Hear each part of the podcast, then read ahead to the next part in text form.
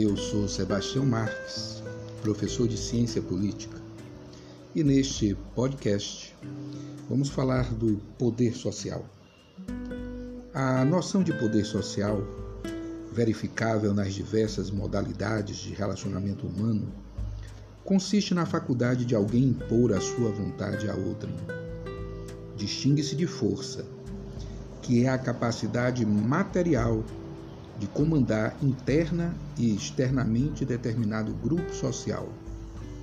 O poder social sempre existiu na sociedade humana, apresentando em qualquer grupo social como traços característicos a sociabilidade. O poder é um fenômeno social e a bilateralidade, o poder é a correlação de duas ou mais vontades em que uma predomina. Com o advento do Estado moderno, a preocupação com a justificação do poder político, que dispõe de uso exclusivo da força num determinado grupo social para fazê-lo aceito por aqueles sobre os quais é exercido, ou para induzir seu destinatário a obedecer. O poder político significa, portanto, a organização ou disciplina jurídica da força, que estimula a existência de uma comunidade humana em determinado território, mantendo-a unida, coesa e solidária, segundo Paulo Bonavides. A teoria do Estado deve analisar o poder político nas complexas sociedades do Estado moderno, observando a sua necessidade ou desnecessidade sob a perspectiva da legitimidade e da legalidade. Vamos falar um pouco sobre a necessidade do poder político na sociedade. A sociedade apresenta formas peculiares de organização social que se distinguem pelos fins, pela amplitude e pelo grau de intensidade dos vínculos que enlaçam os indivíduos componentes do grupo social aos diversos tipos de associação existentes. A associação, na concepção weberiana de Max Weber, é uma relação fechada externamente ou cujo regulamento restringe a participação quando a manutenção de sua ordem está garantida pelo comportamento de determinadas pessoas determinadas particularmente a esse propósito. Um dirigente e, eventualmente, um quadro administrativo que, conforme o caso, tem também o poder de representação. Dalari anota que, em relação às finalidades, podem se distinguir duas espécies de sociedade: as sociedades de fins particulares e as sociedades de fins gerais. O Estado, como forma de sociedade política em sua concepção sociológica, coexiste com outras formas sociais, tais como a família, as tribos, os clãs. O aparelho estatal delas se diferencia quando atua como empresa, com caráter de instituição política, quando e na medida em que seu quadro administrativo reivindica com êxito o monopólio legítimo da coação física para realizar as ordens vigentes. O Estado afirma-se então como instrumento autônomo de poder financeiro, policial e militar, com capacidade organizadora e reguladora. Segundo Weber, o poder se define com toda a probabilidade de impor à própria vontade uma relação social, mesmo contra a resistência, seja qual for o fundamento dessa probabilidade. O poder da organização estatal diferencia-se de qualquer outro pela espécie de coação que aplica, bem como pela específica relação de dominação com o território.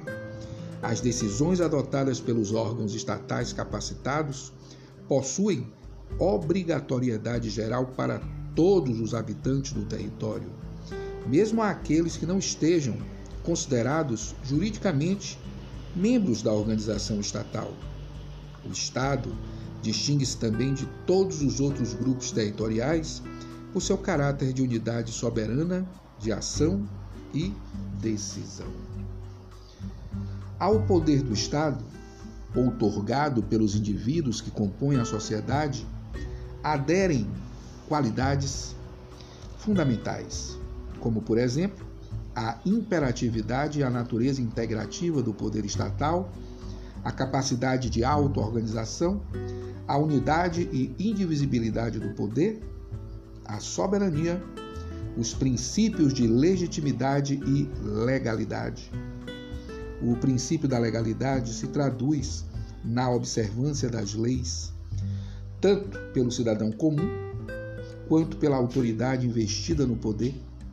Deve-se compreender a legalidade como conceito formal, noção jurídica sendo conformação do poder constituído com as disposições de um texto constitucional precedente.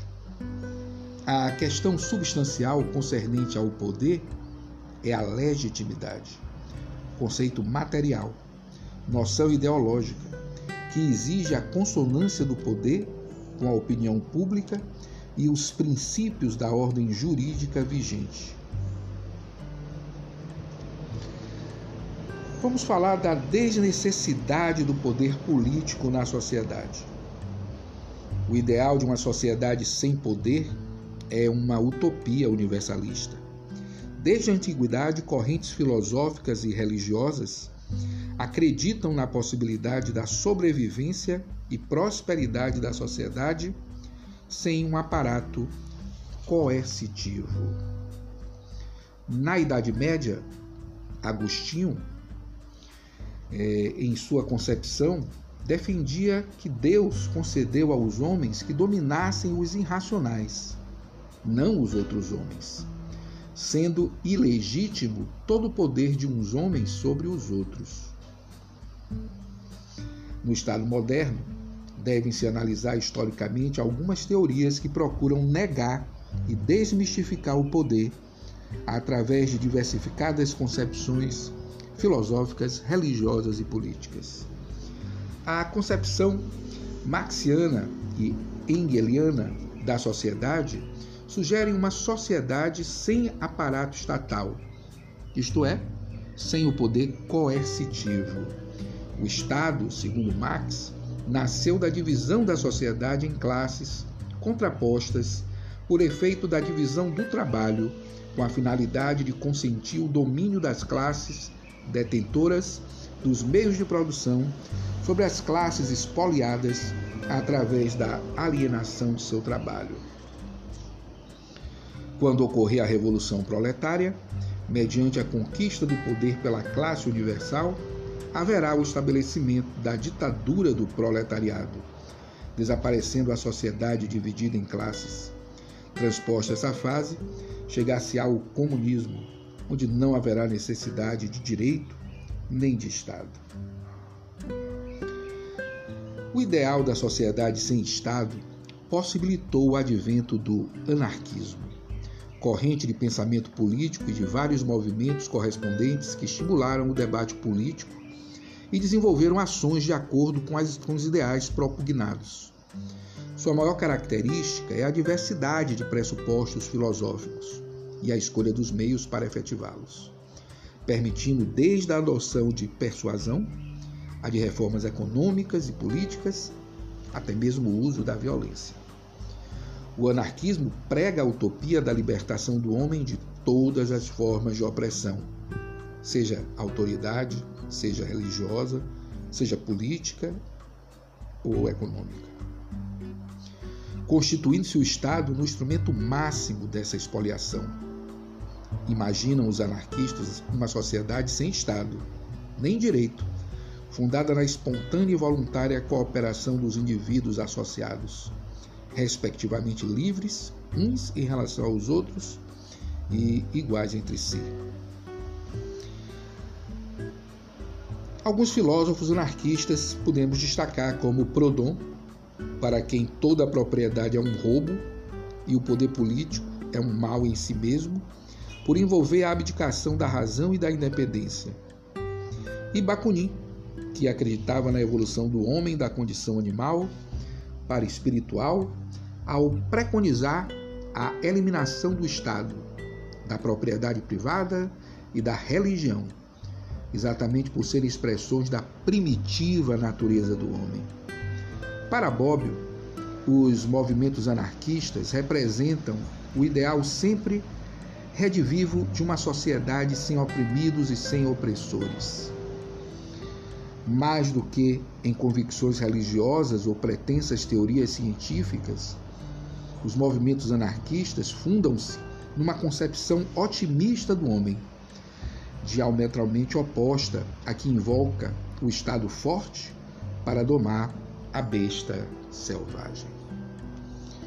Muito bem, nos vemos na aula ao vivo. Siga a trilha do conhecimento. Forte abraço a todos.